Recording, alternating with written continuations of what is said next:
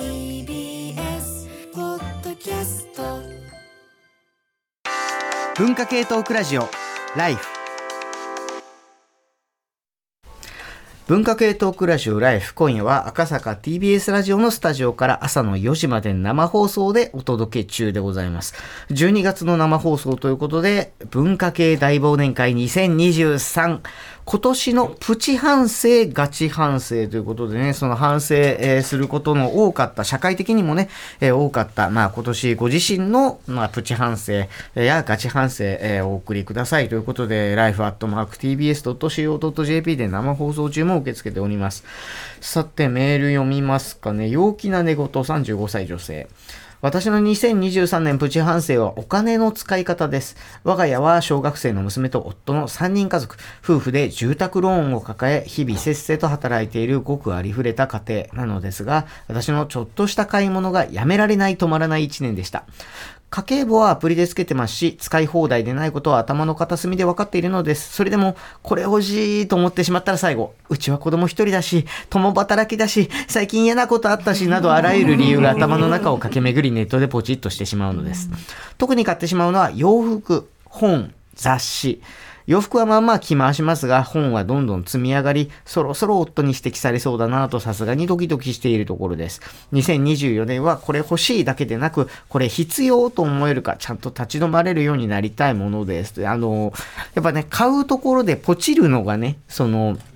なんていうか、エンターテインメントになってしまう人ってがいて、あの、特に最近はやっぱ学生の話聞いてると、もうガチャを回す瞬間だけが楽しいみたいなね。あの、ガチャで当たる当たらないじゃなくて、回すこと自体が楽しいみたいなね、あの話とかもあって、大丈夫？ストレス溜まってない？って言うんですけど、あの、なんやかんやとね、その、いや分かっちゃいるけど、みたいな感じに、そのなってしまう時っていうのは、その買い物をやめる前に、その買い物でポチってしまう環境がなんか別のところにあって、それをまあ直視したり、あるいは解決しようとするといろいろしんどいから、こっちでストレス解消みたいな風になってしまうこともあるかもうんしれません。まあそう思うとね、あの、まあもちろんその、なんかちょっとした買い物ね、あの、ぐらいは、まあ仕方ないというかまあいいとは思うんですけどね、あの、そんなこと言ったら僕今年多分あの、さっきね、めちゃくちゃたくさん曲かけたって言ってたんですけど、多分秋ぐらいにあの、新しい Mac 買ったのがあの理由なんで、あのね、大人にね、そういうあの、新しい Mac みたいなおもちゃを与えると仕事しなくなるから、そういうことしちゃいけない。あとインフレで、ねはいはいさんどんどんいろんなものの物価が上がっていくから、特にコンピューター系は来年より今の買った方が安いぞって言い聞かせてポチってやっちゃうんだよね。絶対来年もっと上がってるって思っちゃいますよね。お得だぞっていう。次の iPhone いくらになってるんだようん。ガンガン買ってたっていう。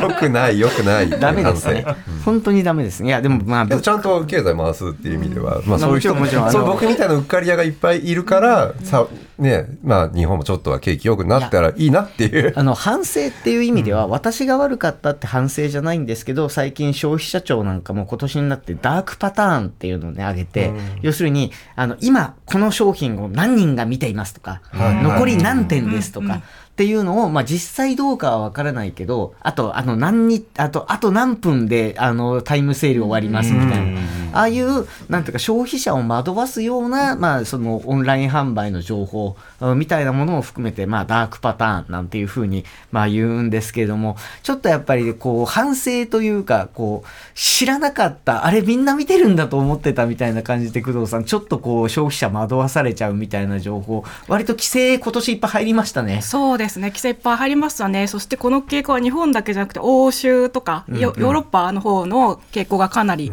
強くて、まあ、法制化もたくさんされてます。そして逆サイドで言うと、あの今ダークパターンって言ってデザインのお話をしてくださったんですけど、あのこれ視点を変えるとナッチ？いい方向に誘導をかけるって、まあ、肘でつつくようにナッチをかけるっていうのが行動経済学の文脈とかデザインの文脈で流行りましたけどなのでダークパターンって悪いナッチとか邪悪なナッチでもあるのでこれそのデザインとか技術をどうやって使うかっていう話題にもつながってくなると思います。知らず知らずのうちに、あ、いや買わなきゃって思わされちゃってるかもしれないっていう反省も必要だけど、うまく使うこともできればいいでしょ？このネットショッピングみたいな話から綺麗にこう、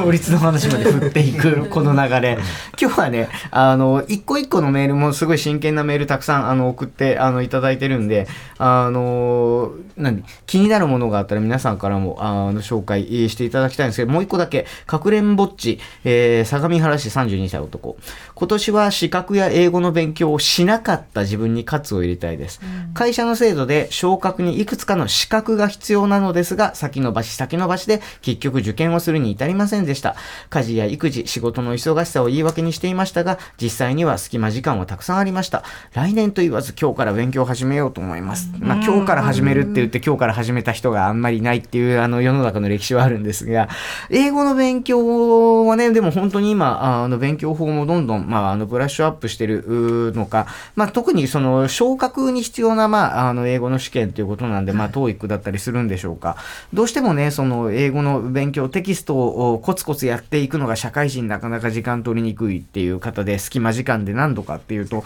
あのチャット GPT があのスマホのアプリだと音声入力に対応してで音声の読み上げも、まあ、あのしてくれるというふうになると英会話ができるようになるんですね。であのこれがね何がいいかっていうとねあの英会話の練習をするときに英語の先生相手だともっと喋れよみたいな感じですごい促されると思うんですけど、何時であろうとあるいはまあどんな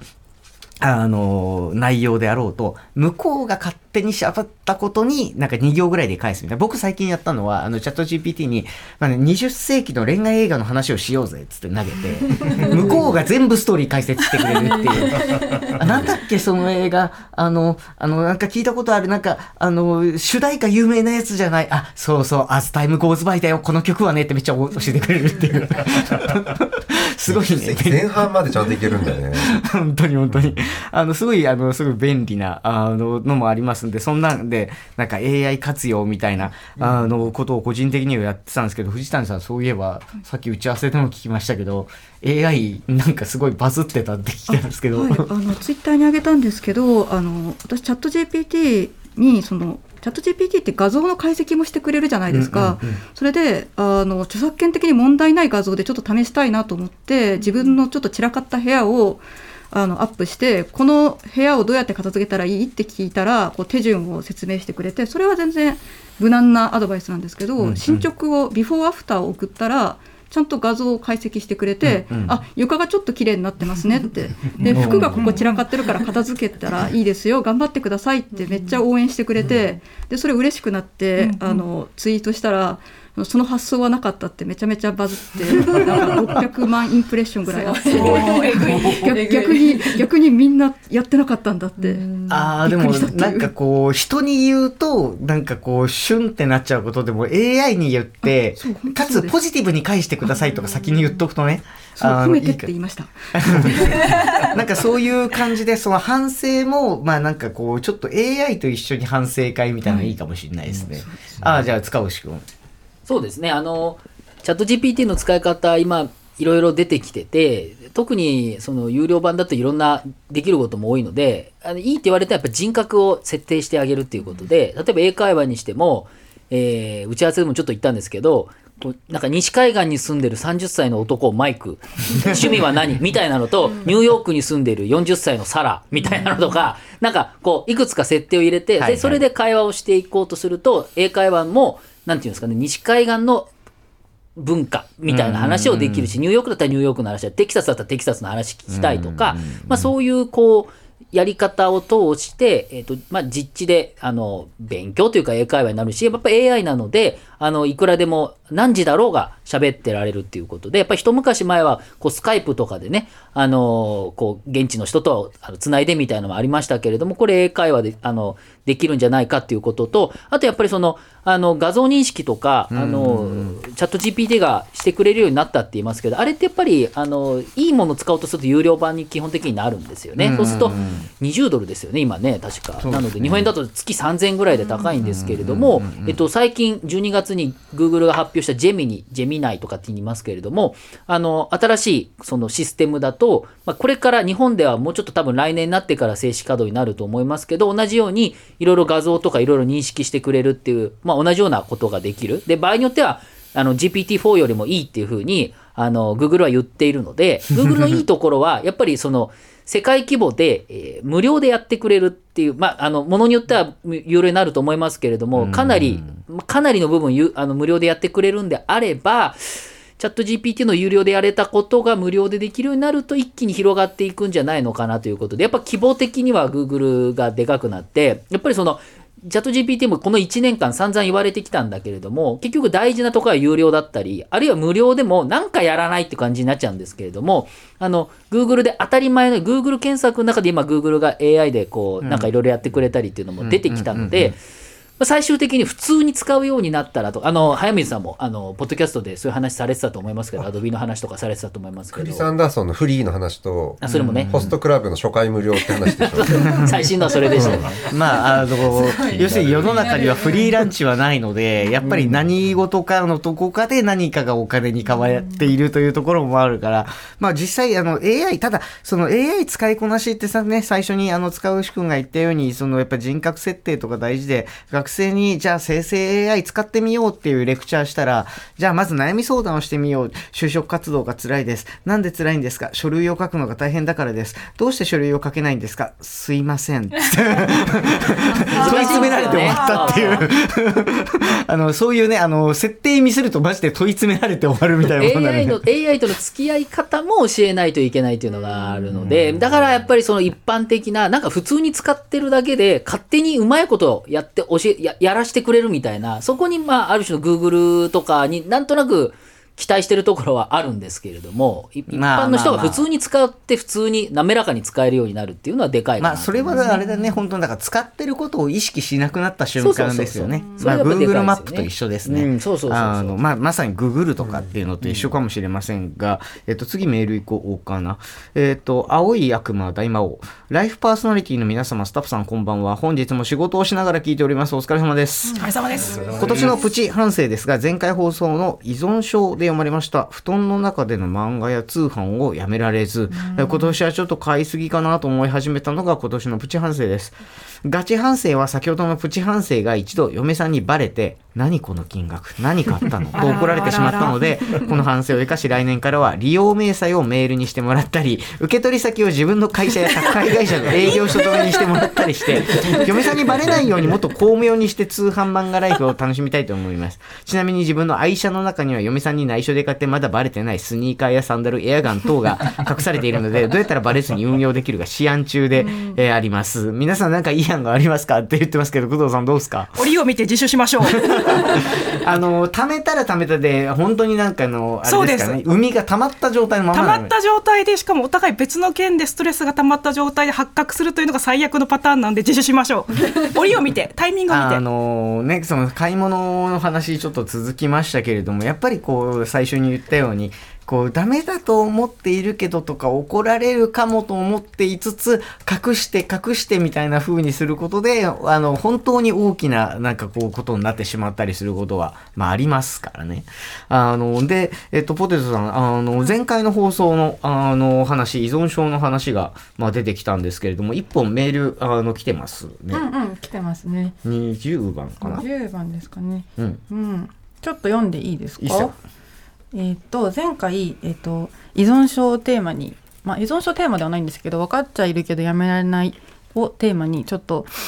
あの回があったんですけれども、そこに出たあの上村信也さんからあのメールをいただいております。えー読売新聞の上村信也です。前回の放送では依存症を取り上げていただきありがとうございました。大変有意義な放送だったので、一人でも多くの人に聞いてもらいたいです。さて、今回のテーマですが、今年は報道に関わるすべての人間がガチ反省しないといけない1年だったように思います。予告編で挙げられていたビッグモーター、ジャニーズ事務所、宝塚、自民党の裏金問題、これらに火をつけたのは新聞、テレビといった大手メディアではなく SNS や週刊誌、外国メディアや政党の機関紙でした。大手メディアが初期段階で大きく報じなかった、あるいは報じられなかった理由はいろいろとありますが、最大の理由はメディアがコンプライアンスを重視するようになったことです。誤報は絶対に許されないし、訴訟リスクも極力回避したい。それゆえ、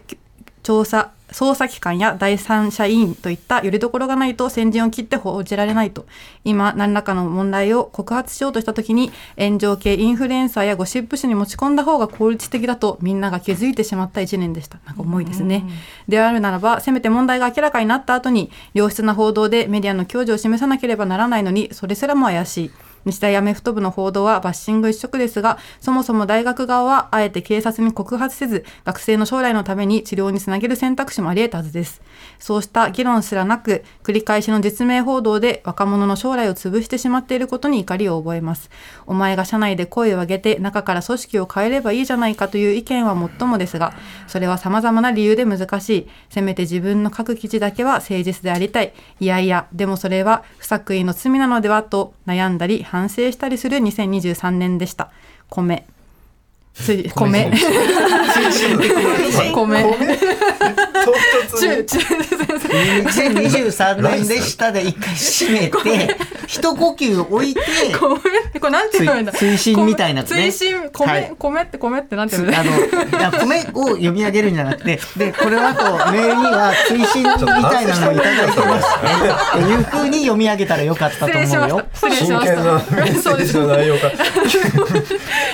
でコンテンツはコンテンツは何と言ってもちいかわに夢中な一年でした、ライフでもちいかわ会が聞きたいです依存症の次はちいかわどうですかという。ちいかわは ちいかわはちいかわでねありますけれども、まあでもあの、まあ、メディアの問題もそうですし、まあ、あのやっぱり、ね、反省でちょっと、まあ、あのお買い物系続きましたけれども、やっぱりどうしてもなんかこうおなんつうんですかねこういうう世の中こうだったじゃんっていうのに対してまあしかし自分が強くそこでそうだそうだって言えるかと言われるとやっぱりちょっとこう胸に手を当てて思い出さなきゃいけないことも皆あるからどうしてもこういう言い方にはまあなってしまいますよね。でもこうやってなんかあれですね。あの出ていただいてからさらにメールまでいただけると嬉しいですね、うん嬉あのしかもあのまあなんていうか別にテレビと新聞だから違うけどまああの系列資源だよなっていう。そうですね。上村さん読売ですからね。